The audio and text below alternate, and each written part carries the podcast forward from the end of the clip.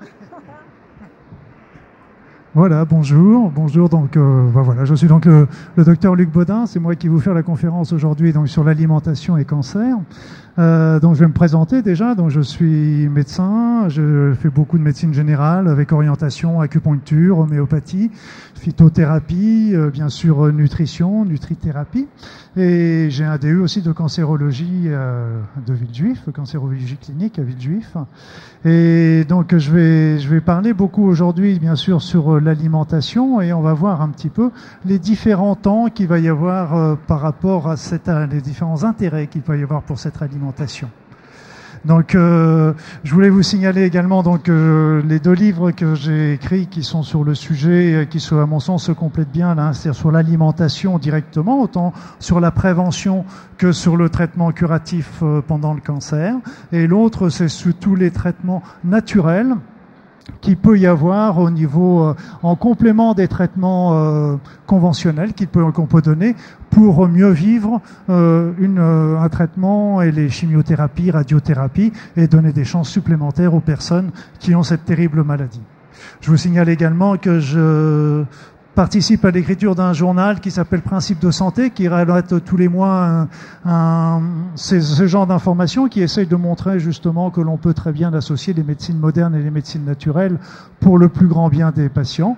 Pour ceux qui sont intéressés, il y aura des journaux à distribuer gratuitement euh, au même stand. Je ferai la dédicace des livres derrière. Je pense qu'il peut intéresser beaucoup de personnes parce qu'il est vraiment très très pratique. Mais enfin, vous vous pouvez aller là-bas, vous en aurez un gratuit, euh, comme ça vous jugerez mieux sur place. Excusez-moi ce petit intermède, on va passer directement au vif du sujet parce qu'on a à peu près une heure un quart euh, pour faire l'ensemble et ce sera pas de trop. Alors donc, on va commencer par vous présenter un petit peu le, plan de la conférence d'aujourd'hui qui va avoir plusieurs étapes. D'abord, on va faire un bref rappel de, de, des causes du cancer, euh, mais on va pas trop s'étendre là-dessus parce que c'est pas le sujet principal, mais on va quand même y revenir. Après ça, je vais vous parler directement de l'alimentation et le cancer. Donc d'un côté, dans la prévention, qu'est-ce qu'elle peut vous apporter comme prévention, et de l'autre côté, quels sont les aliments qu'on peut préconiser dans un cancer pour aider au traitement, pour aider à donner des chances supplémentaires de guérir? Et au travers de ça, je vous montrerai comment les traitements naturels peuvent s'articuler pardon, en même temps que l'alimentation pour aider les personnes pendant un cancer. Et on terminera sur le sens de la maladie et le besoin de changer. Vous verrez que là encore, l'alimentation intervient énormément dans le sens, euh, dans le besoin de, ce changement que nous donne la maladie. Alors on va commencer tout de suite par des petits, rappels. Bon, euh, c'est toujours utile. Euh, en France, actuellement, il y a à peu près 920 000 personnes qui sont touchées par le cancer, ce qui est absolument énorme. Et on estime euh, que dans l'avenir, dans un avenir très proche, il y aura, les chiffres varient entre une personne sur deux, une personne sur trois, qui a eu, qui a ou qui aura un cancer dans sa vie. Donc une personne sur deux, une personne sur trois, c'est énorme, vous comprenez bien, et c'est pour ça que tous les éléments qui peuvent nous aider à prévenir cette, cette triste maladie seront les bienvenus, et l'alimentation est vraiment en premier rang de, ces, de cette prévention. Alors voyons déjà les causes. Je vais vous faire un bref rappel sur les causes très rapidement. Donc évidemment, euh, là, sont les chiffres qui sont sortis euh, de, de, de l'IGR, de l'Institut Gustave Roussy à Villejuif. Euh, donc euh, on a retrouvé que l'alimentation était responsable à peu près de 35% des cancers. Le tabac vient juste après. Les infections, les infections, alors qu'est-ce que c'est? Ben, On entend beaucoup parler par exemple du papillomavirus avec le nouveau vaccin qui vient de sortir, donc on peut, on aurait encore à en parler, mais ça c'est un autre domaine. Mais on sait aussi que l'Epstein-Barr virus va provoquer par exemple des cancers de l'oropharynx, il va favoriser certains cancers du sein. On sait que d'autres, que par exemple même des parasites comme la bilharziose pourra favoriser des cancers de la vessie. Donc les infections sont aussi des éléments qui sont très souvent responsables de, cancers. Infections chroniques, hein, j'entends, pas les infections qu'on soigne et qui disparaissent. Une infection qui perdure dans le temps peut finir par déclencher un cancer. Euh, le mode euh, est variable. On pense surtout au phénomène que cette infection va provoquer une inflammation chronique au niveau, par exemple, de l'utérus. Pour une femme qui a un, papillomavirus, cette inflammation va provoquer une multiplication cellulaire accélérée de toutes les cellules du col de l'utérus et va finir à la fin par favoriser des, défauts de cette multiplication, des mutations génétiques qui pourront faire le lit du, cancer. Mais par exemple, pour, pour un HPV, pour qu'un papillomavirus déclenche un cancer, il faut, il une évolution pratiquement de 10 à 15 ans. Donc ça laisse quand même le temps de se retourner. Les hormones sexuelles, donc on, a connu un petit peu le problème avec euh, le traitement hormonal substitutif euh, de la ménopause qui, favorisait les cancers du sein. La pilule aussi peut le favoriser. On sait par contre que l'arrêt de la pilule euh, va permettre de faire revenir à un stade de, de, de un stade de risque normal par rapport à ce qu'on a l'habitude de voir. Donc tous les traitements hormonaux ne sont pas sans, sans effet secondaire. On sait maintenant que le traitement hormonal substitutif qu'on a remplacé maintenant par le traitement hormonal de la ménopause euh, est maintenant euh, indiqué que dans des cas vraiment très très limités, euh, utiles, mais très limités, euh, contrairement à auparavant au, au traitement substitutif qu'on donnait à tout le monde, à toutes les femmes arrivées à la ménopause l'alcool qui va provoquer des inflammations de l'estomac, les radiations, les radiations, je pense, ben, on sait par exemple que les trop de radio peuvent le faire, ça peut être aussi les ultraviolets qui vont provoquer les cancers de la peau, la radioactivité bien sûr, les expositions professionnelles, donc avec les polluants, la pollution euh, de nos villes, et donc vous voyez aussi qu'on n'est pas très très loin de l'actualité parce que vous avez entendu certainement parler de la baisse drastique qu'il y a actuellement au niveau des spermatozoïdes chez les hommes aujourd'hui, euh, donc ça c'est très très lié avec les les traitements hormonaux avec la pollution parce que dans les polluants, il y a des substances qui sont hormones-like, qui, qui donnent exactement la même action que les hormones. Donc déjà, ça peut induire certains cancers euh, qui sont hormonodépendants, comme chez la femme le cancer du sein ou le cancer de, de l'ovaire. Et chez l'homme, ce sera la même chose avec le cancer de la prostate. Et ces mêmes substances toxiques qui sont hormonal-like peuvent venir bloquer la spermatogénèse et donc diminuer aussi le nombre de spermatozoïdes qui devient dramatique, dramatique actuellement dans certaines régions de notre pays et dans beaucoup d'autres pays. Après ça, il y a aussi l'inactivité physique, la sédentarité, et puis bah, aussi malheureusement, mais euh, c'est les pratiques médicales, parce qu'on sait par exemple qu'une chimiothérapie, quand on en fait beaucoup, des radiothérapies à doses importantes, peuvent générer dans l'avenir aussi des risques de cancérisation. Alors, j'insisterai sur un élément important dans les causes du cancer, c'est le mode de vie. Le mode de vie, bah évidemment, on peut se dire quelle est la part euh, de l'hérédité, quelle est la part du mode de vie dans la genèse du cancer. Alors pour ce faire, je vous ai sorti un exemple qui est très intéressant, c'est euh, l'histoire des Japonais. Alors par exemple, les Japonais qui vivent au Japon, on a, pris, le nombre de cancers par rapport au, au nombre de millions d'habitants, eh bien les Japonais qui vivent au Japon ont beaucoup de cancers de l'estomac, relativement peu de, cancers du côlon et du sein, et un nombre faible par rapport à chez nous de cancers du sein. Par contre, quand cette population japonaise émigre aux États-Unis, à Hawaï, à ce moment-là, ils commencent à prendre des, modes de vie américains. Et là, on s'aperçoit qu'à ce moment-là, le mode de vie fait que les, cancers de cette population-là, les pourcentages des cancers de, ces personnes-là, excusez-moi, commencent à changer. Donc, de, de 1300 cancers de l'estomac par million, on se retrouve à environ 400 cancers. Donc, par contre, le cancer du côlon commence à devenir, et comme le cancer de prostate, commence à augmenter d'une manière très importante. Et enfin, le cancer du sein également. Et si on compare ces chiffres avec les chiffres, ce qu'on appelle les caucasiens, ça c'est les termes de jargon des, des gens qui font les statistiques. Les caucasiens sont les populations blanches qui, viennent d'Europe, en fait. Euh, et à ce moment-là, on s'aperçoit que les Japonais vivant à Hawaï se rapprochent de beaucoup plus des, des, des, mêmes cancers que font les caucasiens vivant également à Hawaï. On se retrouve avec les mêmes, les mêmes ordres de, de, cancer. Ce qui veut dire qu'en fin de compte, les cancers des Japonais au Japon n'étaient pas liés à leur hérédité, mais étaient liés à leur mode de vie. Par exemple, le cancer de l'estomac est très lié avec leur alimentation fumée. Ils mangent beaucoup d'alimentation fumée, de poissons fumés, des choses comme ça, et c'est ça qui favorisait la survenue de leur cancer.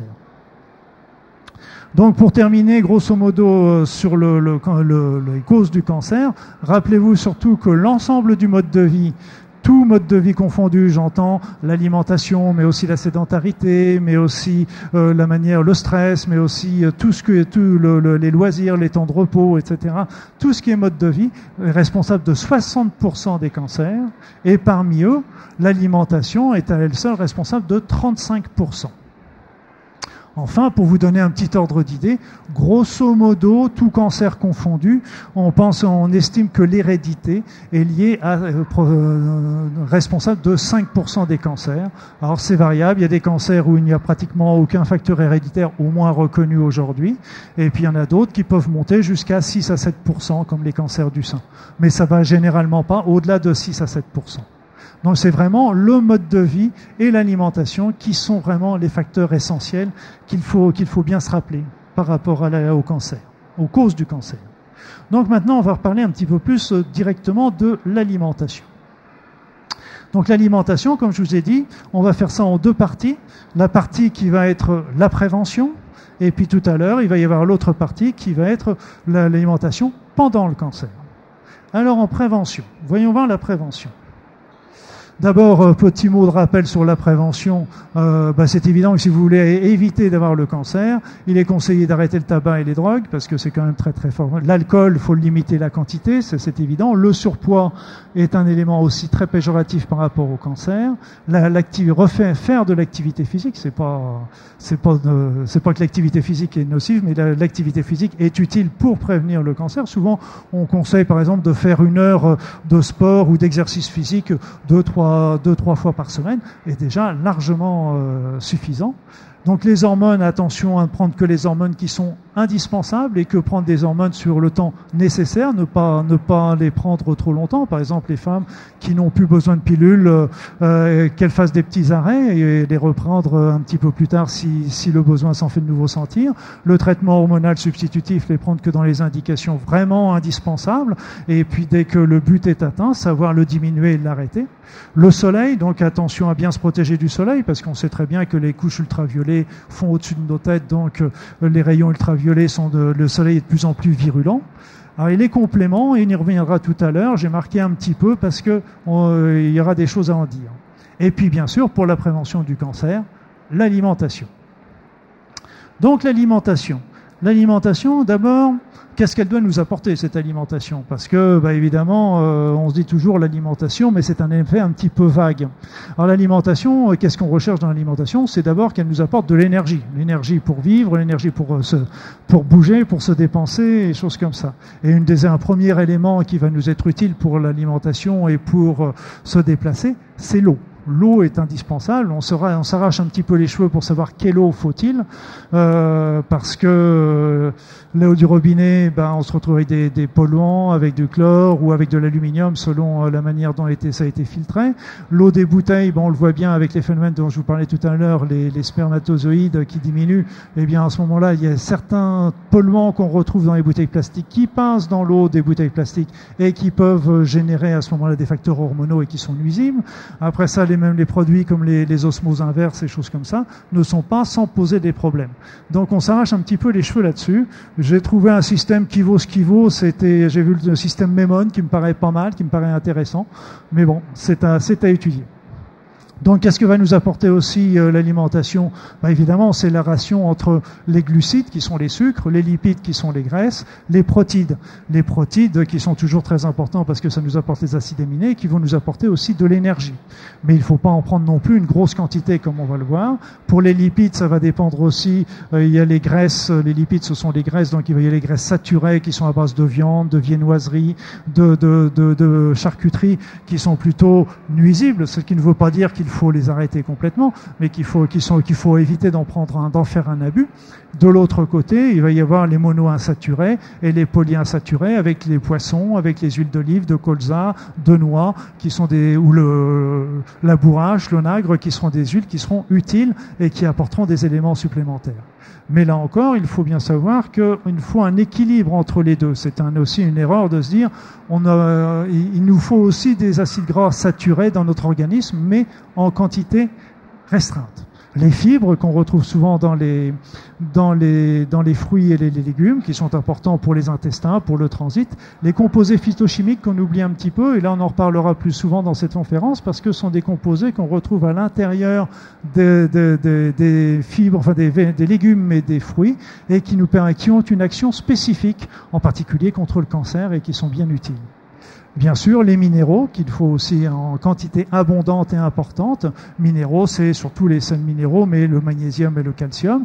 Les vitamines, la A, la B, la C, la, e, la D et la E. Les oligoéléments, et tout ça, ça nous donne aussi beaucoup de choses qui, vont nous permettre, d'une part, de relancer l'ensemble de nos réactions chimiques de notre organisme, parce qu'à partir du moment où notre organisme est bien, est en équilibre, est en bonne santé, il sera tout à fait capable d'éliminer les cellules cancéreuses qui commencent à apparaître. Par contre, un, un, un, organisme qui est déficitaire en certaines vitamines risquera à ce moment-là de ne pas avoir l'immunité ou la force suffisante pour détruire les cellules cancéreuses qui se forment. Parce que malheureusement, tous les jours, tout le temps, on a des cellules cancéreuses qui se forment au sein de notre organisme. C'est normal, c'est logique, on le sait tous. Par contre, euh, Dieu merci, notre, notre organisme, euh, au sein des cellules, il y a déjà des, systèmes qui favorisent la réparation. Il y, a des, systèmes qui vont favoriser l'apoptose, c'est-à-dire le, la suicide de la cellule. Et si ça ne suffit pas, il y a les systèmes immunitaires qui va se mettre en route pour éliminer ces cellules cancéreuses. Mais encore faut-il que notre organisme soit en bonne santé pour pouvoir réaliser cela. Les antioxydants sont aussi des éléments importants parce qu'on sait très bien que les radicaux libres qui viennent beaucoup de nos pollutions, de notre mode de vie moderne, euh, viennent agresser les cellules et viennent favoriser les, hum, des mutations au niveau de l'ADN et ces mutations vont provoquer la cancérisation. Dieu merci, on a des antioxydants qui eux aussi sont apportés par notre alimentation et qui vont détruire les radicaux libres avant qu'ils induisent aussi ces, ces mutations au niveau de nos cellules. Voilà, qu'est-ce qu'on cherche encore dans une bonne alimentation? Bah, C'est évident, le moins de toxiques possible. Et puis, j'insisterai aussi sur un petit élément qui est important. Hmm, deux éléments qui sont importants. Le premier, c'est qu'on parle beaucoup des AQR. Alors, les AQR, excusez-moi l'expression, c'est les apports quotidiens conseillés en vitamines, minéraux, sels minéraux, etc. Alors, il faut bien comprendre que les AQR, c'est une notion ancienne maintenant, qui a été, qui ont été programmées par les Américains pendant la Deuxième Guerre mondiale.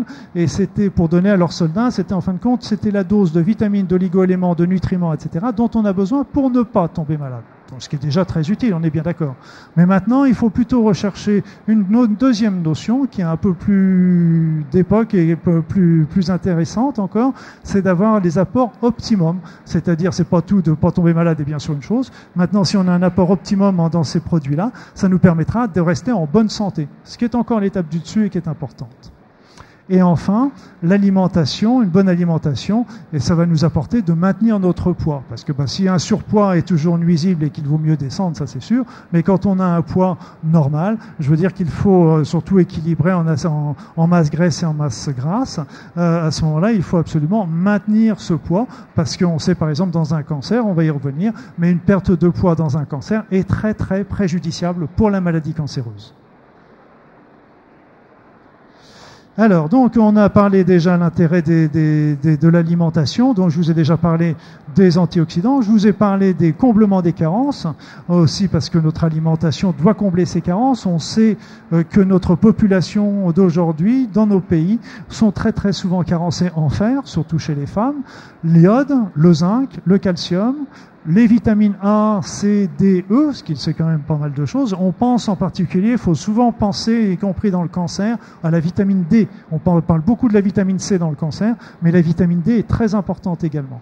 Le sélénium, les, acides gras polyinsaturés et le magnésium. Donc vous voyez que tout ça sont des nutriments qui sont en subcarence, qui sont juste en dessous de la carence. Et il suffit que vous soyez dans une période de grand stress, dans une période de surmenage, dans une période d'activité un petit peu plus importante, ou de malnutrition, ou de problèmes digestifs euh, comme des troubles du transit et choses comme ça. Et hop, on passe du côté de, la carence. Et quand il y a une carence, à ce moment-là, l'organisme commence à ne plus fonctionner comme il veut, et éventuellement, les phénomènes qui sont chargés d'éliminer les cellules cancéreuses ne seront plus aussi efficaces et risqueront de les laisser passer. Donc euh, notre quatrième intérêt d'une bonne alimentation, c'est que ça va relancer une action contre la cancérisation, comme je viens de vous l'expliquer, et puis bien sûr relancer les processus d'auto-guérison de notre corps, parce que faut pas oublier que notre corps, par contrairement à notre voiture, euh, qui elle, quand elle tombe en panne, bah, il faut l'emmener directement chez le garagiste. Notre corps a ceci de merveilleux, c'est qu'il se répare d'abord tout seul. Et ça, c'est important. Quand vous avez une plaie quelque part, vous vous occupez pas si elle va cicatriser, elle se fait toute seule. Donc heureusement, il y a tout un processus d'auto-guérison qui se met en route, et c'est simplement quand ces processus d'auto-guérison qui ne sont, sont, dépassés ne sont pas suffisamment efficaces qu'il faut avoir recours à la médecine. Donc le danger des aliments, de l'alimentation, je parle toujours en prévention du cancer, hein, on est toujours bien d'accord. Le danger de l'alimentation, bah, il est double. C'est d'abord quand les personnes qui font des excès, des mauvaises habitudes alimentaires, d'abord le viande rouge, parce qu'on va y revenir là tout de suite, mais les viandes rouges euh, favorisent certains cancers, l'alcool, les excès de sel aussi, les, excès de graisse saturée et de soda. Le soda parce que souvent ça favorise des reflux acides, les, les gaz du soda favorisent des reflux, des remontées acides de l'ésophage, dans l'ésophage, pardon. Et ça favorise à ce moment-là les cancers du, bas de l'ésophage. Et à côté de ces excès alimentaires, bah, c'est évidemment les produits toxiques, comme les métaux lourds, comme les pesticides, comme les additifs qu'on peut retrouver dans l'alimentation, qui eux aussi peuvent favoriser la survenue du cancer. Je me rappelle comme ça d'un professeur, c'était mon professeur de, philosophie quand j'étais en terminale. Euh, lui, pendant des années, a mangé tous les midis, tous les midis, il mangeait une tranche de jambon avec du pomme de terre à l'eau. C'est pas bien méchant, vous me direz. Hein, c'est un. Eh bien, ce pauvre monsieur, au bout de 20 ans de ce régime-là, s'est retrouvé avec un gros cancer de l'estomac, parce que tout simplement, il se retrouvait avec euh, tout le, le, le colorant qu'il y avait dans la tranche de jambon, qui avait provoqué ce, cette cancérisation de l'estomac. Et quand le médecin lui a fait sa fibroscopie pour voir l'estomac, il n'avait jamais vu ça de sa vie, parce qu'il a vu un estomac qui était complètement bleu de la couleur du colorant qui était induit dans la tranche de jambon. Ça fait réfléchir. Alors j'ai un petit mot quand même, je vais vous faire un petit scan sur les différents cancers. Alors vous voyez, j'ai fait euh, deux colonnes, la colonne qui améliore le risque et l'autre qui va aggraver le risque. Alors vous verrez au travers de tout ça qu'on retombe, Dieu merci, Dieu merci, on retombe toujours un peu sur les mêmes produits qui sont favorisants et les mêmes produits qui sont euh, aggravants. Donc pour le, cancer du côlon et du rectum, ce qui est le plus important, c'est quand même la notion des viandes rouges euh, et de l'alcool qui vient aggraver les cancers. Et ce qui vont amoindrir, c'est plutôt les fibres, c'est-à-dire les fruits, les légumes, les choux et les brocolis, qui sont vraiment des éléments qui vont protéger. Pour les cancers de la bouche, ben on retombe un petit peu sur les mêmes avec les légumes et les fruits. Le bêta-carotène, le bêta-carotène, euh, c'est pour vous, c'est un précurseur de la vitamine A, si vous voulez. C'est un antioxydant également qui est très intéressant. Et donc on retrouve dans les choux, des épinards et des carottes. Donc tout ça, ça va être plutôt protégé. Par contre, les viandes, le tabac et l'alcool, bon, on sait très bien que les gens qui fument et les gens qui boivent ont tendance à faire plus de cancer de la bouche, de l'oropharynx. Le poumon, le poumon, donc euh, les fruits et le thé sont vraiment des facteurs plutôt protecteurs. Et euh, le bêta-carotène. Alors on va reparler tout à l'heure. Gardez en mémoire du bêta-carotène. Je vais vous en reparler dans quelques minutes. Bêta-carotène et cancer du poumon. Évidemment, le tabac pour le cancer du poumon, euh, c'est comme l'alcool pour le foie. Bon, je vous fais pas de dessin, c'est archi connu. Alors continuons pour le sein. Alors le sein, euh, pour protéger au niveau du sein, il y a d'abord le soja. Alors le soja est important parce qu'on sait par exemple que les femmes asiatiques qui mangent beaucoup de soja euh, se retrouvent avec une bonne protection contre les cancers du sein. Euh, on verra tout à l'heure que le soja n'est pas toujours aussi conseillé dans le traitement curatif. Moi je le conseillerais pas dans le traitement curatif du sein ou de l'ovaire parce que ça contient des phytoestrogènes, des hormones estrogènes qui sont d'origine végétale et qui pourrait peut-être aggraver le cancer. Je dis bien il pourrait parce qu'il euh, y a deux écoles, il y en a qui disent que oui, il y en a qui disent que non. Moi, je serais plutôt partisan du fait que le soja serait plutôt contre le cancer que pour, mais dans le doute, il vaut mieux s'abstenir en attendant d'avoir les résultats définitifs. Donc, par contre, dans la prévention, le soja est efficace les graines de lin également, le thé. Alors le thé, euh, c'est surtout le thé vert, mais le thé noir il marche également. Et ce qu'il faut, c'est vraiment que ce soit du thé qui soit de torréfaction à la mode japonaise. C'est vraiment ce thé-là qui est le plus efficace grâce aux polyphénols qui sont dedans. Et l'ail, alors là, on n'en parlera jamais assez de l'ail dans le cancer. Euh, non, c'est les du sein. Excusez-moi, moi qui je suis trompé de ligne. Euh, pour le pour le sein, toujours l'activité physique. On sait que les femmes qui font de l'activité physique, pas trop, mais régulièrement préviennent ça. Et l'allaitement aussi est un élément important parce que ça permet de bien de bien drainer au niveau du sein et c'est important. On peut parler aussi des massages au niveau du sein, des massages doux qui permettent aussi chez la femme de drainer un petit peu les lymphatiques et les toxines qui ont tendance à s'accumuler au niveau du sein, en particulier avec les transpirants, avec les déodorants et choses comme ça, et qui peuvent avoir des effets intéressants, qui partent du mamelon en remontant vers les selles, les selles. Mais il faut que ce soit toujours des, des, massages très doux, je dirais presque plus des caresses que des massages, et euh, qui permettront à ce moment-là de vider un petit peu le sein de ces toxines. À l'inverse, le tabac. Le tabac est un facteur aggravant du cancer du sein. Ça, on n'en parlera pas, on n'en parlera jamais assez. Donc certaines hormones, ben, on le sait très bien avec le traitement hormonal substitutif. Le surpoids, évidemment, c'est pour ça aussi que l'activité physique est bénéfique. Et puis les graisses saturées, graisses saturées, en particulier les graisses trans, euh, parce que pour schématiser, on a les graisses saturées qui sont plutôt, je dirais, péjoratives, les graisses monoinsaturées qui ont à qui? Il manque un atome, les graisses polyinsaturées qui manquent, auxquelles il manque plusieurs atomes, et les graisses trans qui sont des graisses qui sont polyinsaturées mais qui ont une conformation qui leur donne exactement les mêmes, euh, risques que les, les, graisses saturées. Donc il faut vraiment regarder bien quand vous achetez des produits, euh, des huiles, euh, des margarines, des choses comme ça, regardez toujours bien qu'il y ait le moins de, de graisses trans possible, et même dans certains pays, on commence à les interdire ce qui n'est pas sans poser de problème parce que les graisses trans, on les retrouve carrément dans beaucoup de, viennoiseries, dans des gâteaux, dans beaucoup de choses dans notre alimentation. Donc l'estomac, l'estomac, bah, ce qui va être bon, c'est les fruits, les légumes, le thé et l'ail. Par contre, ce qui est mauvais, comme je vous le disais tout à l'heure, avec les aliments fumés, comme pour les, Japonais, euh, l'alcool, le tabac, c'est évident pour l'estomac aussi. Les excès de sel, on n'y pense pas assez, mais c'est un gros, gros facteur de risque avec la prise d'épices. Alors le pancréas, ça c'est quand même utile parce que c'est une sacrée cochonnerie celui-ci.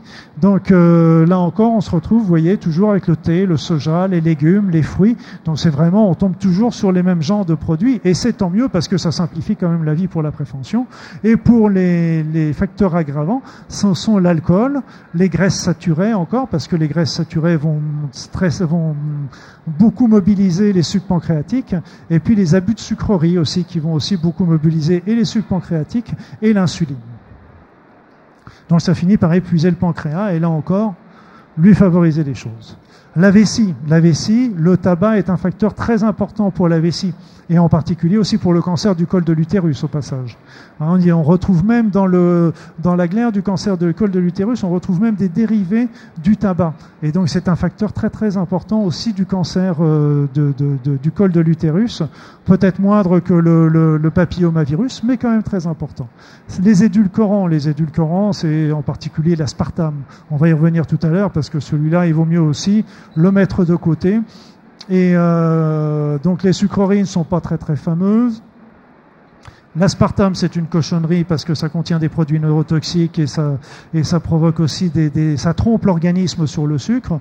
Euh, donc, euh, qu'est-ce qu'il faut faire? Ben, La meilleure solution, c'est déjà de se déshabituer du goût du sucre, c'est-à-dire de, au fur et à mesure d'en prendre de moins en moins pour avoir moins tendance à en manger, parce que plus on en mange et plus on en a besoin. Et puis d'un autre côté, quand vous voulez sucrer quelque chose, essayez de sucrer plutôt avec du miel. Le miel est, une est un bon, faites attention malgré tout, parce que ça peut faire grossir si on en prend beaucoup, mais, comme, mais d'en prendre un petit peu pour sucrer un yaourt, pour sucrer un, un dessert, pour sucrer un aliment, c'est quand même très intéressant.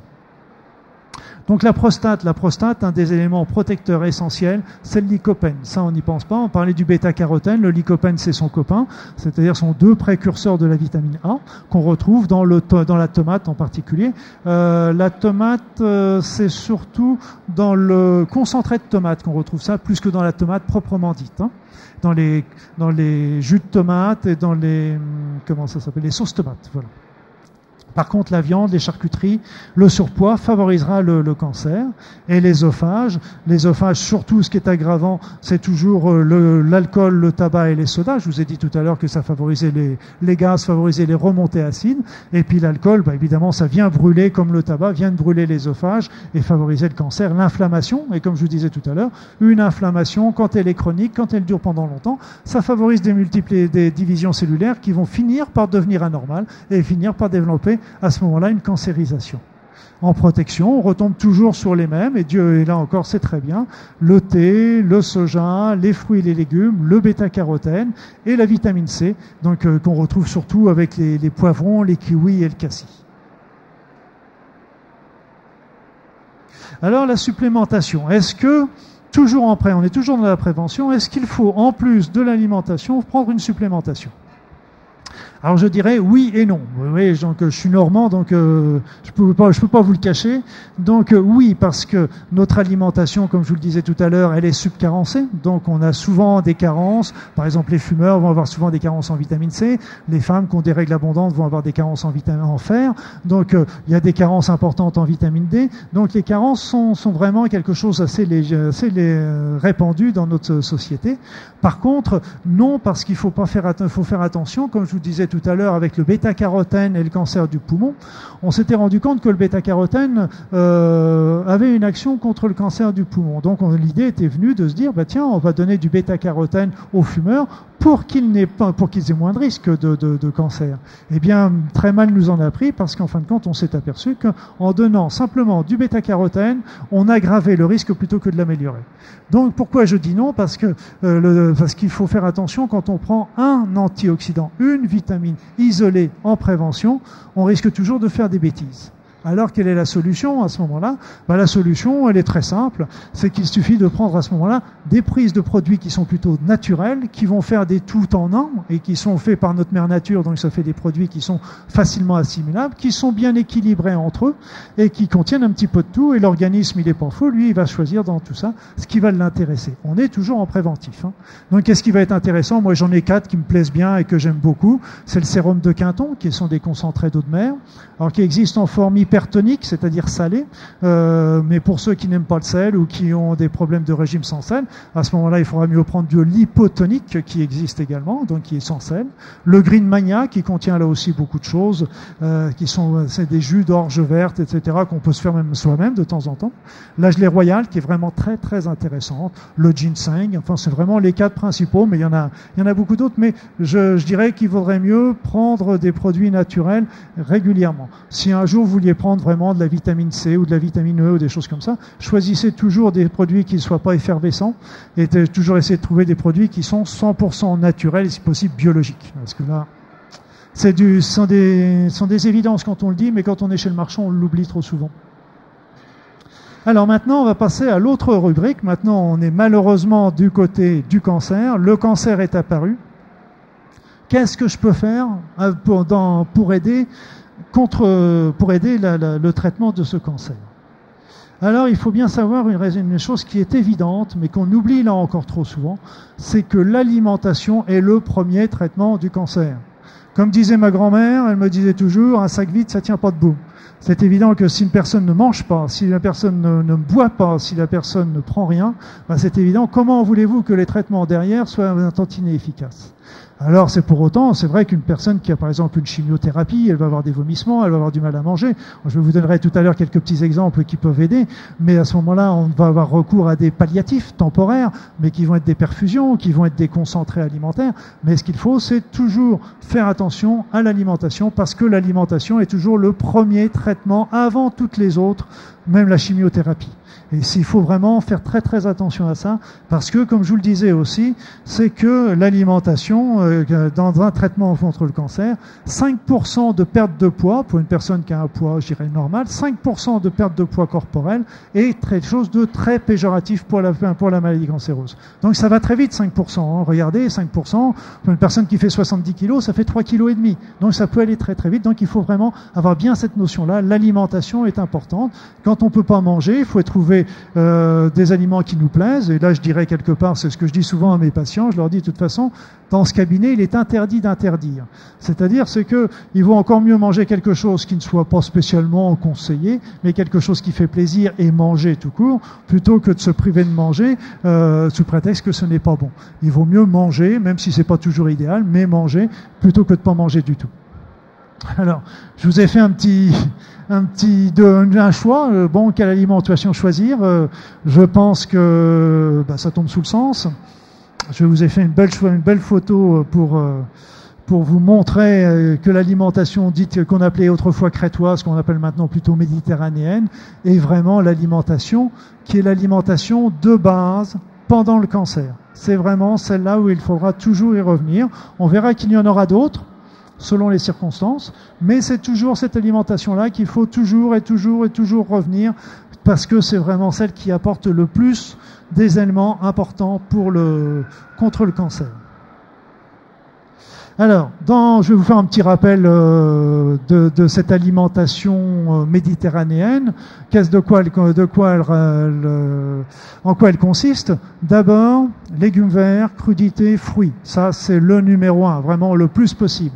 Juste après, les légumineuses, c'est-à-dire les lentilles, les petits pois, les haricots blancs, euh, les pois chiches, qui sont vraiment des aliments qui sont très énergétiques, qui apportent beaucoup de protéines également et qui ne font pas grossir également. Hein, donc c'est intéressant.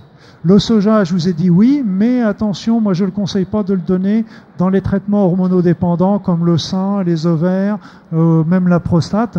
Je, en attendant les résultats des, des études qui sont en cours, je pense que les études nous donneront l'autorisation, mais euh, pour le moment, il vaut mieux s'en abstenir.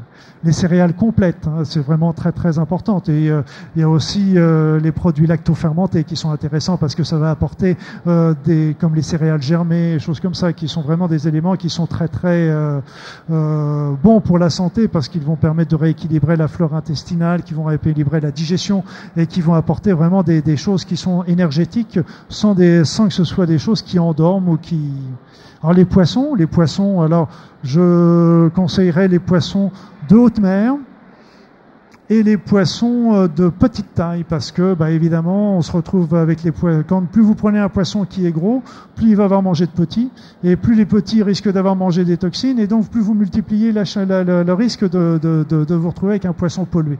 Donc les petits poissons ils seront moins pollués et puis plus ils sont en haute mer et moins, moins ils risquent d'y avoir de pollution également les, poissons gras sont utiles parce qu'ils apportent des bons oméga 3, des, des bonnes graisses euh, oméga 3.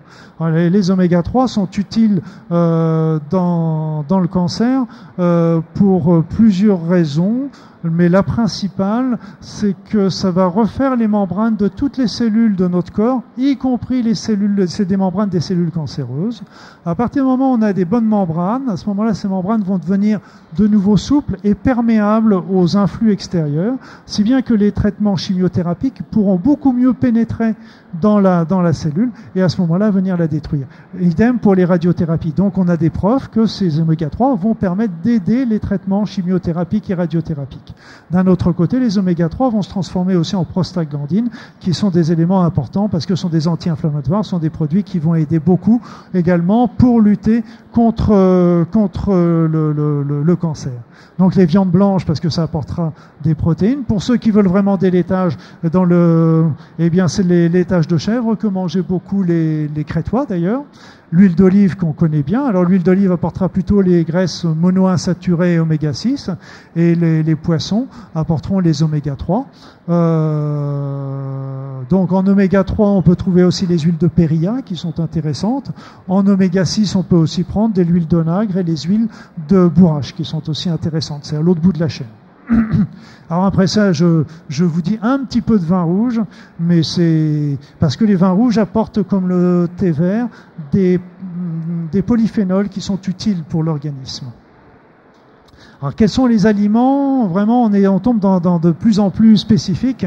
Les aliments vraiment, vraiment le plus intéressant. Alors d'abord, toute la vertu, toute la série des, de l'ail, de l'oignon et choses comme ça, parce que ça contient beaucoup d'éléments qui vont aider la détoxication de l'organisme et qui vont également travailler beaucoup sur. Euh, euh, ça contient du germanium et beaucoup d'éléments qui vont aussi agir contre, la, contre les cellules cancéreuses.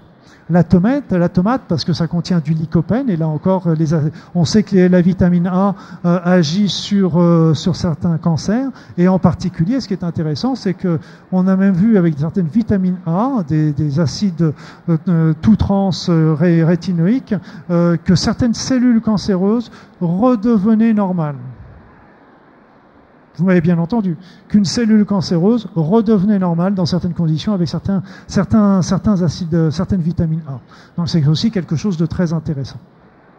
Le curcuma, qu'on peut très facilement rajouter euh, saupoudrer sur l'alimentation ou prendre en gélule en complément. Le brocoli, les choux sont vraiment essentiels parce que ça contient beaucoup d'éléments qui vont détoxifier et qui permettent aussi euh, d'agir sur, directement ou indirectement sur le cancer. Le thé vert et les romarins. Donc tout ça, le thé vert, euh, comme je vous disais tout à l'heure, plutôt d'origine japonaise. Et euh, souvent, il faut en boire deux, trois tasses par jour pour que ce soit pour que ce soit Mais les petits ruisseaux font les grandes rivières. Donc vous voyez, vous mélangez, les, vous prenez un peu d'ail euh, que vous mettez dans votre alimentation, vous prenez un petit peu de coulis de tomate sur sur vos aliments. Le curcuma est facile à saupoudrer. Le brocoli et le chou, vous pouvez l'inviter une ou deux fois par semaine à votre alimentation avec les poissons dont je vous ai parlé tout à l'heure. Le thé vert, vous pouvez faire votre petit déjeuner ou votre petit 4 heures avec ça. Donc tout ça sont des choses qui rentrent tout doucement dans, le, dans les habitudes. Alors l'idée, c'est de ne pas non plus vouloir tout incorporer, tout changer du jour au lendemain, parce que là, on s'y retrouve plus, puis on est vite déprimé. Par contre, c'est plutôt introduire tout doucement un changement après l'autre. Par exemple, vous dites, tiens, maintenant, je vais me mettre à boire du thé, du thé plutôt que de prendre du café. Tiens, je vais plutôt rajouter un petit peu d'ail dans mes, dans mes aliments. On peut le prendre aussi, l'ail en gélule. Hein, ça existe aussi pour ceux qui ne tolèrent pas l'ail. Il euh, faudrait prendre plutôt les gastro avec des, des, des gélules gastro-résistantes pour qu'elles soient délitées dans les dans l'intestin plutôt que l'estomac pour éviter les remontées acides. Je suis pas trop pour les l'ail euh, désodorisé parce que j'ai peur que cet ail désodorisé ait perdu en même temps la vertu. Donc euh, je sais pas, là j'en sais rien si ça l'a perdu ou pas, mais dans le doute euh, je le conseillerais pas trop. Donc vous voyez, ce sont les aliments vraiment qu'il ne faut pas hésiter à prendre et à reprendre régulièrement dans l'alimentation de tous les jours. Et vous verrez que ce sont des aliments qui sont faciles à utiliser. Euh, il suffit de prendre même si on fait ça avec, euh, par exemple, le brocoli, quand c'est pas la saison, il y a, on peut même utiliser les, produits qui sont surgelés. Donc c'est aussi facile, euh, ça demande moins de cuisson. C'est pas aussi bon, bien sûr, que les, produits qui sont cuits à la vapeur et qui sont tout, qui sont tout, tout prêts, qui sont, qui, qui sont frais. Mais bon, sont des, sont des systèmes qui seront déjà mieux que de pas en prendre du tout. Donc les aliments à limiter, toujours, on est toujours avec euh, le régime.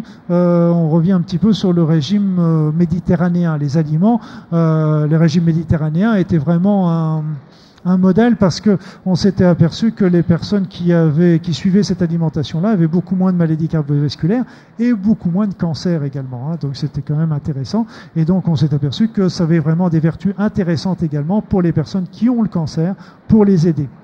Alors, le, les viandes rouges, bah évidemment, il faudra toujours, euh, toujours les limiter parce que c'est contient beaucoup de graisses euh, saturées. Je dis toujours limiter, mais rappelez-vous toujours, il est toujours interdit d'interdire. Donc, euh, pour ceux qui en ont vraiment envie, ils peuvent se payer un petit steak de temps en temps. C'est pas un problème. Mais il faut faut éviter d'en manger deux fois par jour. C'est une évidence. Les charcuteries également. Donc, déjà, même si vous voulez des charcuteries, en prendre à ce moment-là plutôt des charcuteries qui sont de l'artisanal. Éviter, éviter toujours l'industriel l'alcool, le sel, les aliments fumés, les sucres et les sucreries, les laitages d'origine bovine. Alors là encore, ceux qui sont vraiment, qui veulent vraiment prendre un petit peu de laitage bovin à ce moment-là et qui se, qui se euh, rabattent de temps en temps sur des, des laitages, mais plutôt d'origine biologique, ce sera déjà, comme on dit par chez nous, moins pire le café et les sodas. Donc tout ça sont des aliments. Donc vous voyez, on retombe toujours sur les mêmes, et c'est tant mieux parce que c'est quand même euh, plus facile de s'y retrouver, je pense. Alors, au-delà de, de, cette alimentation, parce que c'est évident que de manger, d'avoir une bonne alimentation, c'est bien, mais encore faut-il euh, la manger dans des bonnes conditions, et en plus la manger, euh, la digérer convenablement, parce qu'avec la meilleure alimentation du monde, si vous la digérez pas, ça n'aura pas beaucoup, beaucoup d'intérêt. Donc les, les 10 règles qui sont très simples, qui sont de bon, de sens, c'est trois repas par jour, Éventuellement, même pour ceux qui veulent, on peut faire quatre ou cinq petits repas au cours d'un cancer. Il y a des personnes qui supportent moins les gros repas. Donc on va privilégier à ce moment-là quatre ou cinq petits repas au, répartis un petit peu dans la journée. Varier les menus, ne pas prendre toujours les mêmes. Vous voyez, il y a les tomates, il y a les brocolis, il y a plein de choses qui sont intéressantes. Donc n'ayez pas à changer un petit peu les apports parce qu'à chaque fois que vous apportez des aliments différents, vous aurez des apports en nutriments différents, donc ce seront des aliments supplémentaires. Plutôt de choisir toujours des aliments de pays et de saison parce que notre corps a un certain rythme et donc il faut s'y faire. Les alimentations biologiques pour éviter les toxiques et les polluants. Manger détendu et prendre son temps de manger. Ça aussi, c'est vraiment, c'est comme de mâcher ses aliments. Il y avait une dame qui me disait l'autre jour,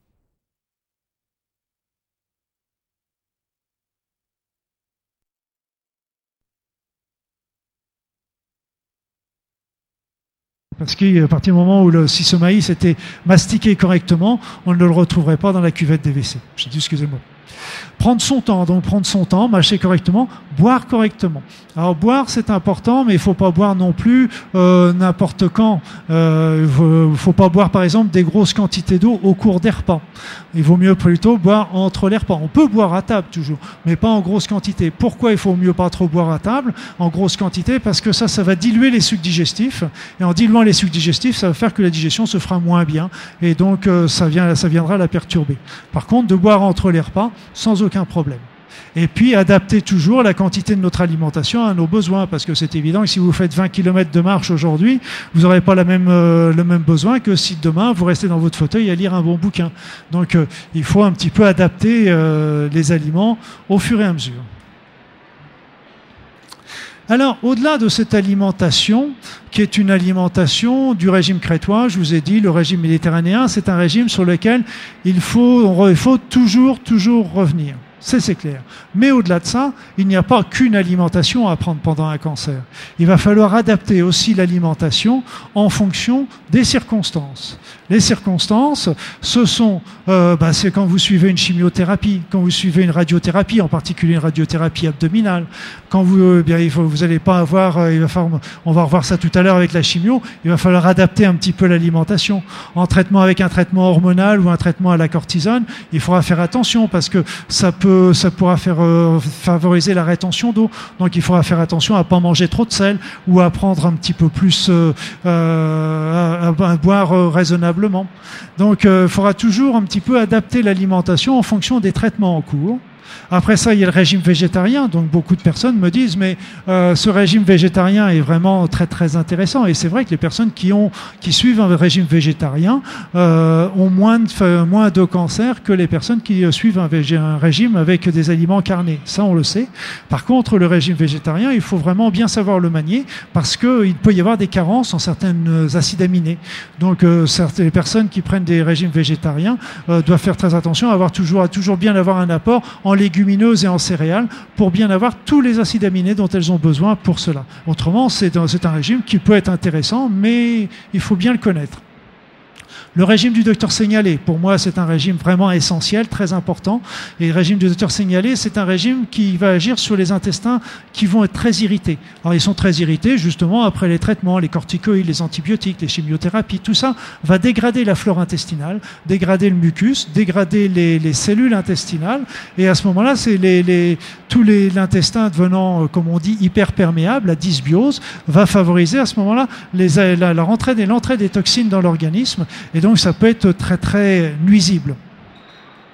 Après ça, il y a le régime alcalin, qui est aussi un régime important parce que euh, la cellule cancéreuse, et on verra ça avec la high, pH thérapie juste après, c'est que la cellule cancéreuse se retrouve en une hyper acidification, très acidifiée. Et ce qu'il faut, c'est arriver à faire rentrer de l'alcalien dans la cellule cancéreuse. Alors pour cela, euh, dans la pH thérapie, ils font, ils font tout un petit protocole qui est intéressant à base de potassium, de sélénium, de vitamine C, et qui, qui permettent à ce moment-là de faire rentrer les alcalins dans la cellule cancéreuse. Et quand les alcalins rentrent dans cette cellule cancéreuse, à ce moment-là, la cellule cancéreuse commence à péricliter et elle commence à se détruire. Un régime que j'aime beaucoup, beaucoup, beaucoup, c'est le régime sans polyamine. Régime sans polyamine, Les polyamines sont des, c'est une certaine catégorie d'aliments qui contiennent un groupe amine. Alors, je ne peux pas vous dire que ça, on, on retrouve ces aliments-là dans toutes les catégories alimentaires, donc il faut vraiment connaître bien la liste de ces aliments-là pour pouvoir faire le régime. Par contre, cette alimentation-là est extrêmement intéressante quand on a enlevé les polyamines. Souvent, pour une fois, on est obligé de détruire temporairement la flore intestinale qui produit aussi des polyamines. Mais quand on a supprimé l'apport de polyamines dans l'organisme, ça permet de réduire d'une manière très importante la masse cancéreuse au sein de l'organisme, même dans les cancers très avancés. Et ça peut permettre aussi à des cancers avancés qui étaient inopérables de devenir opérables. C'est vraiment un élément extrêmement intéressant. Alors ça, c'est aussi mis au point par le professeur Moulinou du CHU de Rennes en France. Et c'est vraiment un, un régime qu'il faudrait vraiment privilégier dans les, dans les cas, surtout dans les cas de cancer avancé et dans les cas de cancer grave. Le jeûne, alors j'y vais toujours sur la pointe des pieds pour le jeûne, parce que le jeûne est un élément intéressant, c'est évident, parce que le jeûne va permettre de nettoyer l'organisme, détoxifier, et, ça, et là aussi, le jeûne euh, permet souvent de détruire toutes les formations, euh, je dirais, surnuméraires inutiles dans l'organisme. Donc il est plutôt bénéfique de ce point de vue-là. Par contre, on est de l'autre côté. Je vous ai dit que pendant un cancer, 5% de perte de poids risquait d'être très péjoratif dans un cancer. Donc il faut savoir nager. Alors pour ceux qui veulent vraiment faire du jeûne, qui peut être une bonne solution malgré tout, il faut un que l'état général soit bon. C'est important. Et moi, je conseille toujours d'en parler avec, avec son médecin avant de prendre cette décision-là. Deux, de faire une alimentation, de faire un jeûne sur une courte durée, un jour, deux jours, Trois jours, c'est même déjà beaucoup. Et euh, de faire ça toujours euh, avec du repos, mais avec un bon apport hydrique. Et puis éventuellement, pour euh, de, soit des soupes, des bouillons, des tisanes, soit du raisin, qui permet à ce moment-là de, de, de, faire quand même un minimum d'apport. C'est ce qu'on appelle une diète, une monodiète, et qui est intéressant. Le raisin est important. Donc on peut le faire, mais il faut vraiment le faire quand on est en forme. Je dirais dans les, c'est plus indiqué dans les cancers débutants. Je parlais plutôt du régime sans polyamine, qui sont plutôt dans les cancers évolués. Le jeûne pourrait être indiqué, mais j'insiste bien, il faut toujours le faire en, accord avec euh, le, médecin traitant et sur des courtes durées quand on est enfant et avec un minimum d'apport euh, quand même raisin ou bouillon de légumes. La cour de jus de Bruce, de Bruce qui, est vraiment euh, aussi un élément qui est un petit peu comme le jeûne et qui, mais là encore, moi je le conseille pas comme Bruce le faisait sur des longues périodes, mais sur quelques jours, ça peut être des éléments intéressants. Alors quels sont les nutriments Maintenant, en plus de l'alimentation, quels sont les nutriments qui seraient intéressants de rajouter dans le cancer alors évidemment, la première chose qu'on pense, et on en parle partout, la vitamine C. Alors la vitamine C est évidemment est très utile parce que le cancer, c'est un antioxydant puissant. La vitamine C, comme le magnésium, est un... Et, tiens, j'ai pas marqué le magnésium. Ben, il faut le rajouter d'ailleurs, euh, parce que le, et le magnésium sont des éléments qui rentrent dans tous les... Dans tous les, les dans un nombre énorme de réactions chimiques au niveau de notre organisme, c'est vraiment très important. Donc, comme je vous disais, la vitamine C, comme la vitamine E, toujours des vitamines C, des vitamines 100% naturelles, parce que les autres sont des toxiques. Hein. Donc, évitez toujours les, comment, les effervescents pour la vitamine C. Ça aussi, c'est vraiment plutôt les croquets, les acérolas, cynorhodons, c'est bien. Euh, argousier aussi. Euh, la vitamine C, alors après ça, tombe sur le problème de la dose. Quelle dose doit-on prendre Alors c'est évident qu'on a plus besoin de vitamine C quand on a un cancer que quand on est en période, en, en état normal. Donc euh, moi je conseille 2-3 grammes sans doute. Au-delà me paraît quand même déjà beaucoup. Alors, il y a des personnes qui vont jusqu'à 15 grammes, 20 grammes, 50 grammes. J'en ai vu des choses qui sont énormes. Alors, il faut bien savoir que euh, 50 grammes sera plutôt toxique au niveau de l'organisme, au niveau de, l'intestin, sera mal digéré. Les gens qui prennent, euh, il y a une étude qui a montré que la vitamine C était efficace contre le cancer, une étude officielle, hein, qui a montré que la vitamine C était, était, efficace dans le cancer. Mais là, ils utilisaient la vitamine C en injectable, en intraveineuse. Par contre, la vitamine C, il y a une autre étude qui a montré qu'elle était nocive à prendre en même temps que les traitements chimiothérapiques et radiothérapiques, qui pouvaient à ce moment-là diminuer leur effet. Donc la vitamine C en dehors des traitements, et donc à 3 grammes, 2-3 grammes à croquer, éventuellement, on peut la faire en intraveineuse de temps en temps. Mais ça, il faut voir ça avec le médecin. C'est le médecin qui pourra euh, décider de ce côté-là. La vitamine D est importante. Le germanium est très, très, très important. On trouve ça, les germaniums, on n'en trouve pas beaucoup en France, mais j'en ai repéré un enfin tout dernièrement. C'est avec euh, les laboratoires des Catalions. Catalion, c'est C-A-T-A-L-Y-O-N. C'est un laboratoire parisien qui fabrique des oligo-éléments qui sont 100% naturels également et que je vous conseille vivement. Je viens de leur dire, je pensais que c'était un laboratoire qui, était, qui avait fermé ses portes, je le connaissais il y a bien longtemps. J'en entendais plus parler, je pensais qu'il avait fermé ses portes, mais non, il est toujours là et fait du germanium. Et le germanium est un élément extrêmement important. Les antioxydants, bien sûr, toujours. Alors le SOD, c'est le superoxyde dismutase et le, très très importante contre le cancer. Avec le coenzyme Q10, sont vraiment des éléments extrêmement actifs contre le cancer. Le coenzyme Q10 en plus agit beaucoup sur euh, l'énergie de l'organisme et c'est vraiment très important. Le sélénium, les acides aminés bien sûr toujours et euh, le polyphénol, on en a parlé avec le thé et le raisin et le raisin, oui, et le, vin. Et puis enfin le silicium organique. Moi j'ai toujours une petite préférence pour le silicium organique de Monsieur Le Ribot parce que c'était un monsieur que je connaissais bien et que j'appréciais. Mais bon, voilà, donc euh, à côté de cette alimentation dans le cancer, je vais, on va parler un petit peu sur les traitements naturels dans le cancer, et vous verrez comment l'alimentation s'articule d'ailleurs dans ces traitements. Donc on n'est pas, on, fait, on n'est pas dans le hors sujet, on, on, est, on continue toujours dedans. Donc déjà dans les traitements naturels, qu'est-ce que peuvent apporter les traitements naturels en cancérologie? Eh bien, tout simplement, il y a six points que ça pourra ajouter au, traitement allopathique normal. La première chose, c'est que les traitements naturels vont aider, comme je vous allez le voir tout à l'heure avec la chimiothérapie, ils vont aider à mieux supporter les traitements naturels. Donc ça va faire qu'en fait, que les une personne est obligée d'arrêter par exemple une chimiothérapie en cours de route, ou chez qui on s'aperçoit qu'elle ne le supporte pas, donc on va être obligé de diminuer la dose. Et donc en diminuant la dose, on risque de diminuer l'efficacité de la chimiothérapie. En prenant des traitements naturels en complément des chimiothérapies, on va permettre à ces personnes-là d'aller à pleine dose et d'aller jusqu'au bout de leur traitement et de bien supporter ces traitements et donc d'avoir ces traitements, d'avoir un maximum de chances de résultats avec leur traitement. Ça, c'est le numéro un. Donc en plus, ça ne s'arrête pas là, c'est qu'en plus, en donnant des traitements, certains traitements naturels, ça va permettre aussi de rendre ces traitements plus performants. Alors on avait vu ça avec la propolis, par exemple. La propolis, on s'était aperçu, par exemple, que la personne qui, on avait fait ça sur des rats avec qui on injectait des cellules cancéreuses, donc quand, euh, quand on ne lui donnait rien, quand on sait qu'une injection, elle avait, je n'ai plus, les valeurs en tête, mais c'est un ordre d'idée. Hein. Disons, quand on lui injectait, ça lui provoquait à peu près 90 métastases, 90 micro-cancers. Quand on lui a injecté ces micros, ces, cellules cancéreuses avec en lui donnant en même temps une chimiothérapie, on n'avait plus qu'une cinquantaine de métastases. Quand on faisait cette injection en lui en donnant en même temps de la propolis tout court, on n'avait plus qu'une trentaine de métastases. Alors on se dit, bah, c'est super, on va donner de la propolis. Mais non, il ne faut pas s'arrêter là, les apparences sont souvent trompeuses, parce que si on donne la chimiothérapie et la propolis en même temps, on se retrouve plus qu'avec deux ou trois métastases. Donc ça veut dire que l'union fait la force. Et donc ça montre bien que la propolis va rendre cette chimiothérapie encore plus efficace. Après ça, il va y avoir des, euh, traitements naturels qui vont, qui vont avoir aussi une action propre contre, contre le cancer. On a parlé du viscom album, qui sont chers aux anthroposophes, le gui, si vous voulez. Le ginseng, qui est aussi démontré comme le maïtake, qui sont des une, euh, c'est un champignon japonais qui permet de relancer les défenses de l'organisme et qui est aussi une vertu importante contre le cancer. L'aloe vera, le germanium, dont je vous ai parlé tout à l'heure.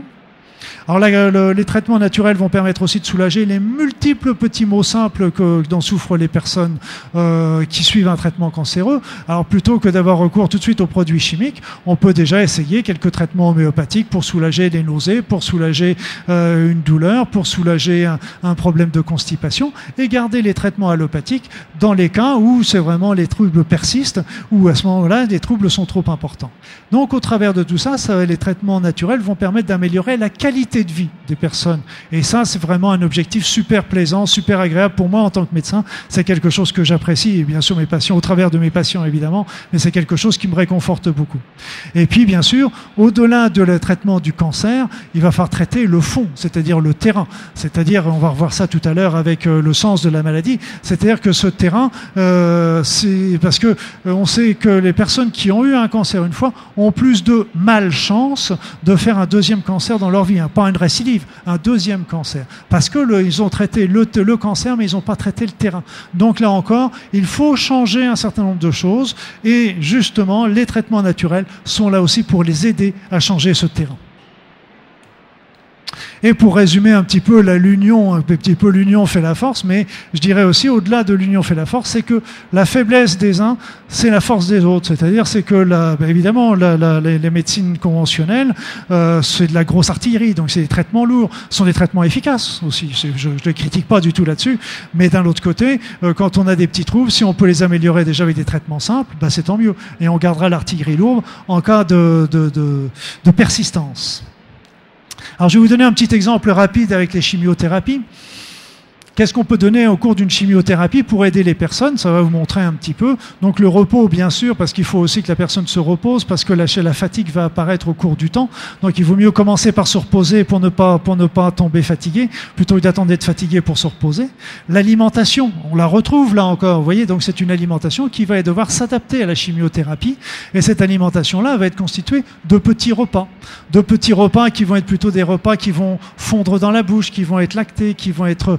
qui vont, qui vont être faciles à prendre et qui ne seront pas trop forts au niveau du goût, parce que souvent les personnes supportent mal la viande en particulier ou les odeurs fortes. Donc ce sont des éléments qui vont être, qui vont être euh, importants. Il ne faut pas hésiter à fractionner également les repas au cours de la journée. Là encore, je parlais de trois repas pour les personnes normales, mais là, il ne faut pas hésiter à en faire cinq, six repas et les faire quand la personne en a envie et non pas attendre, pas les faire forcément à heure fixe. Et puis en plus, il faut oublier que pour les personnes qui ont vraiment du mal à manger, des, des, des produits qui sont tout prêts, qui sont le Renutril, le Clinutren, qui sont des produits qui quand même complémenteront agréablement l'alimentation pour les personnes qui ont vraiment du mal à manger. Et comme je vous ai dit, pour éviter toujours cette damnée perte de poids. Les oméga 3, je vous ai expliqué tout à l'heure que les oméga 3 étaient importants dans les chimiothérapies parce qu'ils vont permettre de rendre les cellules cancéreuses plus perméables, les membranes des cellules cancéreuses plus perméables. Donc les cellules, les, chimiothérapies vont mieux pénétrer à l'intérieur et donc vont donner une meilleure efficacité. La propolis, je vous en ai parlé tout de suite, qui renforce l'effet de la chimiothérapie. Alors les antioxydants, euh, là encore, il y a deux écoles. A, parce que je suis plutôt prudent en disant il vaut mieux éviter les antioxydants pendant les chimiothérapies parce que les chimiothérapies, comme les radiothérapies, vont utiliser des radicaux libres pour détruire les cellules cancéreuses. Alors ce que j'ai peur, c'est qu'en donnant des antioxydants pendant ce temps-là, eh bien à ce moment-là, on diminue l'efficacité des radiothérapies et des chimiothérapies. Donc on est en train d'étudier ça, ce qui est de certains, parce qu'actuellement on montre des études qui sont intéressantes, en sens que la prise d'antioxydants pendant une chimiothérapie va améliorer l'état général de la malade. On est d'accord. Mais est-ce que c'est pas justement parce que ça diminue l'efficacité de la chimiothérapie que ça rend la, chimiothérapie mieux supportée? Donc il faut y faire attention. Je dirais que actuellement les dernières études sont plutôt en faveur d'une prise d'antioxydants, mais il vaut mieux les garder entre les chimiothérapies ou après les chimiothérapies en attendant plus ample renseignement pour relancer l'immunité, parce que vous savez que les chimiothérapies vont faire diminuer les, défenses immunitaires. En diminuant, quand les cellules immunitaires sont trop basses, à ce moment-là, on ne fait plus de chimiothérapie, ou on diminue les doses, ou on l'arrête purement et simplement, ce qui est toujours dommageable pour la personne. Donc si on peut donner des petits traitements qui vont remonter les, défenses, comme le maïtake, comme l'échinacea, sont des éléments qui vont permettre de remonter les défenses et donc de pouvoir continuer le traitement. Moi, ce que je donne souvent, c'est le maïtake. Le foie, le foie, c'est aussi important parce que le foie est la première attaquée au niveau des chimiothérapies. Donc il faut le protéger, ce foie. Pour le protéger, le remède numéro un, pour moi, c'est le desmodium. Juste derrière, c'est le chardon-marie. Et enfin, on peut ajouter un petit peu des petites granules de Nux vomica en 5 ou 7 CH qu'on prend à 3 granules quand on en a envie, quand on a un petit peu de nausée, quand on a un peu de mal au cœur, au cours de la journée. Il ne faut pas s'en priver. La chimiothérapie, va détruire aussi la flore intestinale. Ça, on le sait, c'est obligatoire. Donc, il faut prendre pendant la chimiothérapie, après la chimiothérapie, des probiotiques pour réensemencer cette flore intestinale et éventuellement avec de l'argile verte pour euh, faire des petits pansements sur les intestins quand les intestins sont un petit peu irrités. Après ça, il y a des traitements qui sont plus spécifiques contre le cancer. Ce sera plutôt l'huile de foie de requin, le Viscom Album, qui sont chers aux anthroposophes, où on fait en injectable euh, et qui donne des résultats très intéressants aussi, euh, comme les traitements Beljanski, l'ADN, euh, l'ARN fragment en particulier, permet aussi de beaucoup agir pour maintenir les états de défense de l'organisme pendant une chimiothérapie. Et comme je vous disais tout à l'heure, le ginseng, la gelée royale, le silicium organique, tout ça sont des éléments qui ont à la fois des vertus anticancéreuses, mais qui ont également des, des effets qui vont apporter de la forme, des, des vitamines, des oligoéléments qui sont très utiles. Alors toujours pendant la chimiothérapie, bah, il y a les nausées. Donc les nausées, en train, classiquement pendant une chimiothérapie, euh, les médecins allopathes euh, donneront des cestrons, qui sont des produits extrêmement performants contre, la, contre les nausées. A la cortisone, on ne sait pas trop comment ça marche, mais ça marche pour les nausées de la, de la, de la chimiothérapie. Donc on l'utilise. Le primpéran aussi, qu'on le donne plus favorisement à la sortie. Mais autrement, il faut savoir aussi que tout simplement la coculine, la coculine qui est une petite préparation en homéopathie et qui se prend sous forme de petit comprimé à sucer a montré qu'elle était efficace dans les nausées. Et le desmodium, comme je vous disais pour le foie, est aussi efficace contre les nausées de la chimiothérapie. Contre la chute des cheveux, la chute des cheveux, euh, c'est souvent euh, quelque chose qu'on a du mal à traiter parce que euh, c'est un phénomène direct de la chimiothérapie contre la racine des cheveux. Il faut savoir que la chute des cheveux est toujours désagréablement vécue, mais ce n'est toujours qu'une période transitoire, c'est-à-dire que les cheveux repousseront dans les mois qui suivent.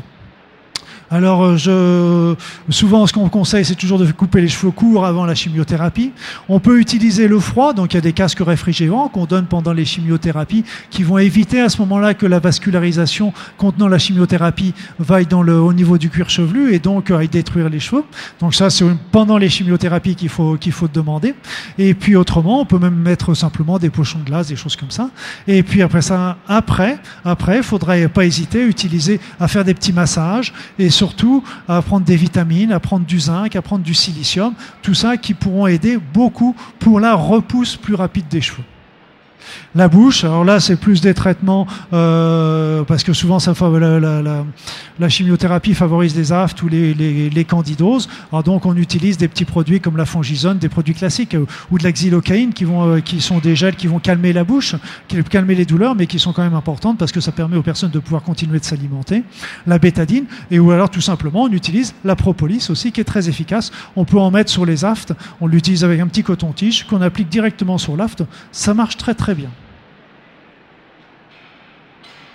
Donc on va terminer sur le sens de la maladie, parce que au-delà de, du traitement, donc je vous ai parlé bien sûr euh, pendant pendant un cancer, on va avoir recours à faire attention à son alimentation, on va avoir recours au traitement conventionnel, on va avoir recours au traitement euh, naturel, comme je vous ai parlé, comme je vous en ai donné un exemple. D'ailleurs, tout cet exemple-là est décrit d'une manière beaucoup plus complète dans le dans le livre que j'ai écrit, et ça écrit aussi toutes les circonstances un petit peu euh, de la maladie avec les traitements naturels qui peuvent être pris euh, et donc qui sont directement utilisables par les personnes. Et là, au-delà de tout ça, maintenant, ce qu'il faut dire, qu'est-ce que, comment, qu'on peut, euh, quel est le sens de cette maladie? Qu'est-ce que, qu'est-ce que je peux, qu'est-ce que, pourquoi? Qu'est-ce qui s'est passé? Et moi, ce que je me suis rendu compte au cours du cancer en particulier, mais aussi au niveau de toutes les maladies, c'est qu'il y avait toujours un double sens dans la maladie. Quand j'interroge mes malades, souvent, ils me disent, je leur demande, mais pourquoi et à quoi il est dû votre cancer? Et très souvent, la personne me dit, bah, j'ai eu tel choc, j'ai eu telle émotion, j'ai eu tel conflit euh, dans les mois qui ont suivi euh, la, découverte de mon cancer. Et pour eux, pour elles, ils considèrent que c'est ce choc psychologique qui est à l'origine de leur cancer. Donc, euh, c'est évident que pour moi, le, choc psychologique, c'est peut-être pas ça qui a déclenché, qui a favorisé la fabrication du cancer, mais c'est lui qui a mis le faux aux poudres, qui a mis que la cellule cancéreuse qui était à l'état latente se met à se développer d'une manière exponentielle. Donc il y, a, toujours la symbolique, les chocs émotionnels, le mal-être, la souffrance, l'éloignement du sens de, de, son chemin de vie, et donc tout ce qui est une manière de penser. Donc tout ça, c'est toujours en parallèle, ça survient toujours en parallèle des problèmes physiques, comme on voyait vous tout à l'heure avec le mode de vie, l'alimentation, les champs électromagnétiques. Euh, donc les deux marchent toujours en parallèle. Et euh, donc, euh, et pour moi, je suis contre euh, de se dire, il y en a qui disent c'est tout est psychique, il y en a d'autres qui disent non non tout est physique. Pour moi, c'est vraiment les deux sont toujours intimement liés et on a, peut pas, tout comme on peut pas dire, il y a notre cerveau d'un côté et puis nos jambes de l'autre. Tout ça fait partie du même corps et donc on a besoin des jambes comme de la tête. Donc les deux éléments sont, toujours très très liés dans toutes, nos maladies, y compris dans le cancer. Donc quand on a un cancer, euh, souvent ce qui va se faire, c'est on se pose la question de se dire mais attendez, moi j'ai ce cancer, mais pourquoi moi? Pourquoi ça m'est touché? Moi, mon voisin, il fume comme un sapeur, il n'a pas de cancer. Moi, j'en ai un, alors que j'ai mangé biologique pendant toute ma vie. Il y a l'autre, et puis après ça, on se dit aussi, mais pourquoi ça m'arrive maintenant? Pourquoi j'ai ce cancer, moi, qui me commence tout de suite? Alors pourquoi ça m'est pas arrivé il y a six mois, ou, ou pourquoi ça m'arrive pas dans dix ans? Et après ça, quelles sont les causes qu'on donne? Qu'est-ce que, je donne comme valeur? Pourquoi, quoi j'attribue, moi, moi personnellement, mon cancer? Qu'est-ce que je donne comme raison? Comme raison physique? Parce que, hein, Peut-être parce que j'ai fait un petit peu trop la vie, peut-être que j'ai un peu trop fumé, peut-être que ceci, cela. Bon, c'est, c'est pas pour... Euh, culpabiliser, ça. Il hein, faut jamais tomber dans la culpabilité. Il faut surtout pas tomber dans la culpabilité. On a toujours, tous fait des écarts, on a tous fait des excès, on a tous fait des bêtises. Mais maintenant, ce qu'il faut, c'est se dire, ok, il faut savoir ce que ce que c'est. Maintenant, il faut rebondir et en tirer les conséquences. Il faut pas tomber dans la culpabilisation. Et après ça, pourquoi cette maladie? Parce que, comme je vous dis, le tabac, le machin, mais euh, pourquoi ça m'a provoqué un cancer? Pourquoi ce n'était pas une maladie cardiovasculaire? Pourquoi ce n'était pas une simple bronchite? Donc là encore, c'est des éléments auxquels il faut rechercher et rechercher et se dire qu'est-ce que c'est de me dire ma maladie au travers de qu'est-ce que c'est de me de me dire mon, corps au travers de ma maladie? Quel est, quel est le message? Quel est le sens de ça? Et quel est après ça l'étape encore d'après c'est quel est mon mal-être? Qu'est-ce que je supporte mal dans ma vie? Qu'est-ce que j'aimerais bien changer? Parce que en fin de compte et c'est là où je voulais en venir, c'est que la maladie, obligatoirement, va nous obliger à changer nous obliger à changer, y compris en particulier le cancer, nous oblige à changer.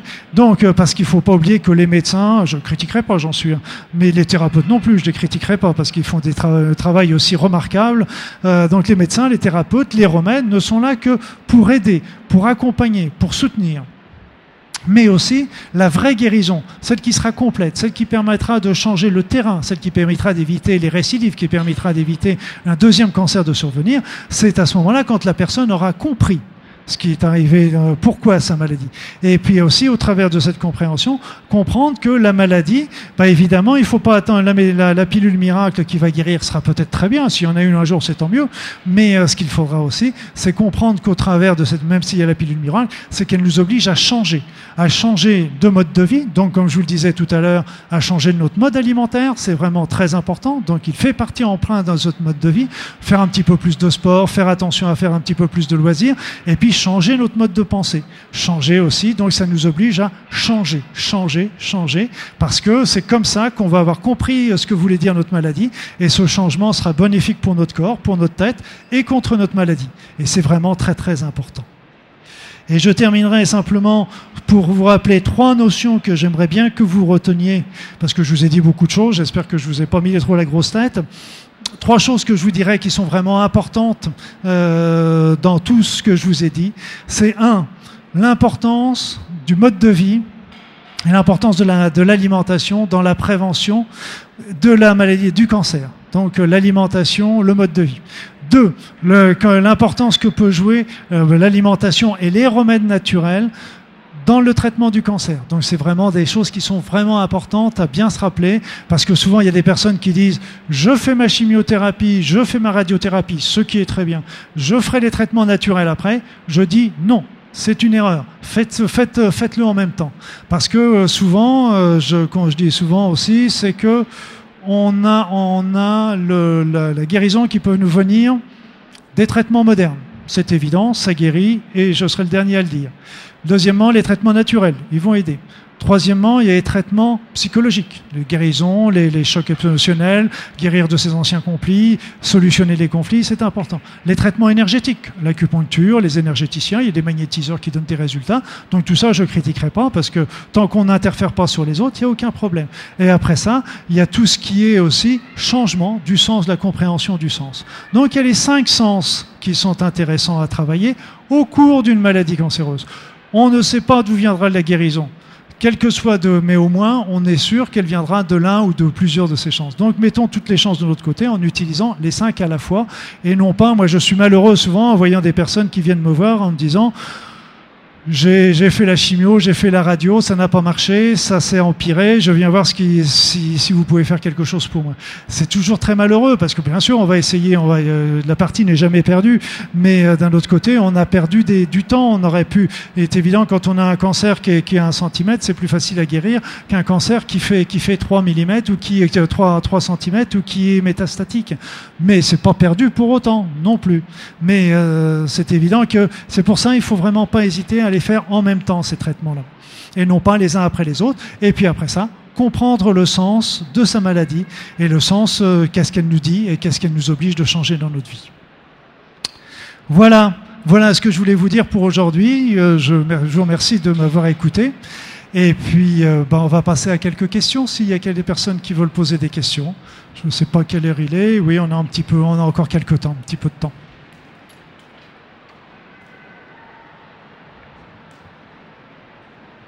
Oui, il y a quelqu'un là-bas. Oui, bonjour. J'aimerais savoir quels sont les dangers de, la pollution électromagnétique et comment s'en prévenir. très, très, bonne question. très bonne question. Euh, pour. Euh, pour le cancer, ce n'est pas, c'est très, c'est très probable. Il y, a, il y, a, beaucoup de choses qui sont qui sont écrites là-dessus, euh, en particulier avec les téléphones portables qui provoquent des cancers du, du neurinome de l'acoustique ou qui provoquent des cancers aussi de la euh, de la hum, des glandes salivaires. Ça, on le sait que ça commence à en provoquer. Moi, je pense aussi que les les champs électromagnétiques euh, des, des, des prises qui sont pas forcément reliées à la Terre et choses comme ça, c'est quand on est trop longtemps à côté peuvent l'induire également. Euh, donc tout est une question. On a des petites méthodes déjà pour s'en prévenir. Euh, par exemple, pour les, pour les lignes électriques, il faut toujours faire attention à avoir des bonnes prises de terre. Donc vérifiez toujours la prise de terre de votre maison, de votre appartement, parce que ça c'est vraiment le numéro un. Avoir tous les appareils qui sont, qui sont reliés à la terre également, parce que beaucoup de nos lampes de chevet, etc., radio réveil et choses comme ça n'ont pas de prise de terre, sont que sont des. Et puis ne pas hésiter quand on ne sert pas d'un appareil de le débrancher, y compris le téléphone portable, quand vous vous en servez pas, débranchez-le et puis mettez l'autre côté. C'est pas le laisser en veille, c'est l'éteindre. Euh, pour répondre un petit peu plus précisément à votre question, moi, j'ai l'élément qui m'a le plus, qui me paraît le plus efficace, mais il y en a d'autres. Hein, j'ai pas tout essayé parce qu'il y en a beaucoup sur le marché. C'est le système Memon qui me paraît très intéressant. Memon, c'est un appareil, c'est souvent des petites puces qu'on met dans les dans les téléphones portables qui, sont, qui me paraissent intéressants. il y a aussi des, appareils, des choses qu'on met sur les courants électriques, sur les compteurs électriques au sein des appartements et qui, ou, des, ou des maisons et qui permettent de protéger l'ensemble des champs électromagnétiques de la maison.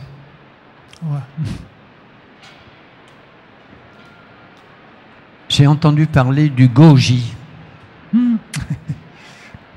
Oui, Goji, mais là encore, ce sont des éléments intéressants. C'est pour euh, qui sont, mais on manque terriblement de preuves là-dessus. Mais c'est vrai que c'est des éléments. Euh, vous savez, moi, j'essaye toujours d'avancer pas à pas. Et ce que je vous ai dit là sont des choses. Euh, c'est tout comme ce que j'ai, tout ce que j'ai écrit là. Et bien sûr, vous le retrouvez dans mon livre, dans mes livres qui sont qui sont développés d'une manière plus importante. Mais j'essaye toujours de donner, d'avancer des choses qui sont prouvées et qui sont étayées par des études, par des choses comme ça. Parce que je me méfie aussi toujours parce que une étude peut montrer une opposition on le sait très bien en cancérologie, même en traitement naturel, en traitement conventionnel, pardon. On va trouver une étude qui va montrer que telle chimiothérapie va être euh, néfaste ou inefficace. Par contre, euh, euh, telle autre étude va nous montrer que la même chimiothérapie va être très bénéfique. Donc, il nous faut plusieurs études qui, sont, aussi, qui vont converger, qui vont nous donner à la fin un, un ensemble de faisceaux qui vont, qui vont confirmer un petit peu cette notion-là. Et je dirais aussi un petit peu sur la chimiothérapie, euh, parce que souvent il y a beaucoup de personnes qui sont contre les chimiothérapies, ce que je consens bien, parce que c'est pas des traitements qui sont qui sont plaisants, ce sont des poisons, on est bien tous d'accord. Mais euh, j'en rappelle d'une étude qu'on avait fait quand j'étais à Villejuif, c'était c'était une chimiothérapie, alors là de en quatrième ou en cinquième rang euh, pour les femmes qui avaient un cancer du sein qui était malheureusement déjà évolué. Et il y avait une chimiothérapie qui avait été mise au point, qui était une chimiothérapie extrêmement difficile à supporter, extrêmement euh, qui prouvait beaucoup d'effets secondaires et qui donnait au fin fond de ces femmes qui avaient des métastases, donc qui étaient déjà malheureusement euh, euh, dans un état qui, était très très réservé, eh bien qui ne donnait que 5% de chances de guérison. La plupart des médecins, quand ils ont étudié cette, euh, chimiothérapie, ils ont dit cochonnerie, peu d'effets, peu d'effets secondaires, beaucoup d'effets secondaires, peu de résultats, on met ça à la poubelle.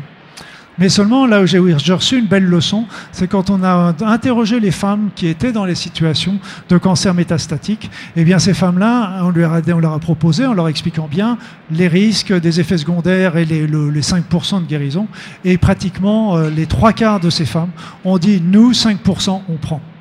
Et ça, ça m'a beaucoup marqué parce que il faut bien comprendre que là encore, on réagit pas de la même façon quand on est bien portant que quand on est malade.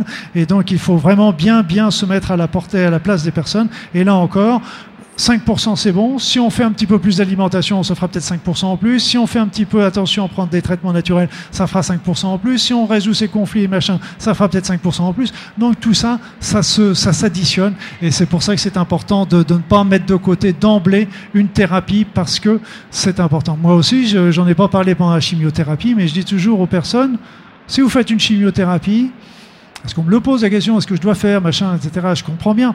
Euh, est-ce que je dois faire une chimiothérapie ou pas? Donc, euh, c'est de la cochonnerie, ça fait plein d'effets secondaires. Je dis aux femmes, souvent ce sont les femmes qui osent le dire, les hommes, euh, disons, en parlent moins, mais ils en pensent pas moins. Je leur dis aux femmes, de toute façon, vous faites la chimiothérapie ou vous la faites pas? Mais si vous la faites, ce qu'il faut, c'est que vous alliez la faire en vous disant que c'est une amie c'est quelque chose qu'on va vous injecter, mais qui vont vous aider à, tuer les cellules cancéreuses. Il ne faut pas l'accueillir, ah, on me fait une saloperie, une cochonnerie qui va me rendre malade. Non, là, c'est tout perdu. Par contre, c'est se dire, bon, je l'accueille, cette chimiothérapie, je la prends dans moi, je sais qu'elle va me provoquer des nausées, mais elle va, faire, elle va être gentille aussi avec moi parce qu'elle va m'aider à lutter contre mes cellules cancéreuses et elle va m'aider à lutter contre la maladie. Et il faut l'accueillir comme une amie et non pas comme une ennemie. Et là, rien que ce mécanisme de pensée, déjà, fait que la chimiothérapie est beaucoup mieux supportée.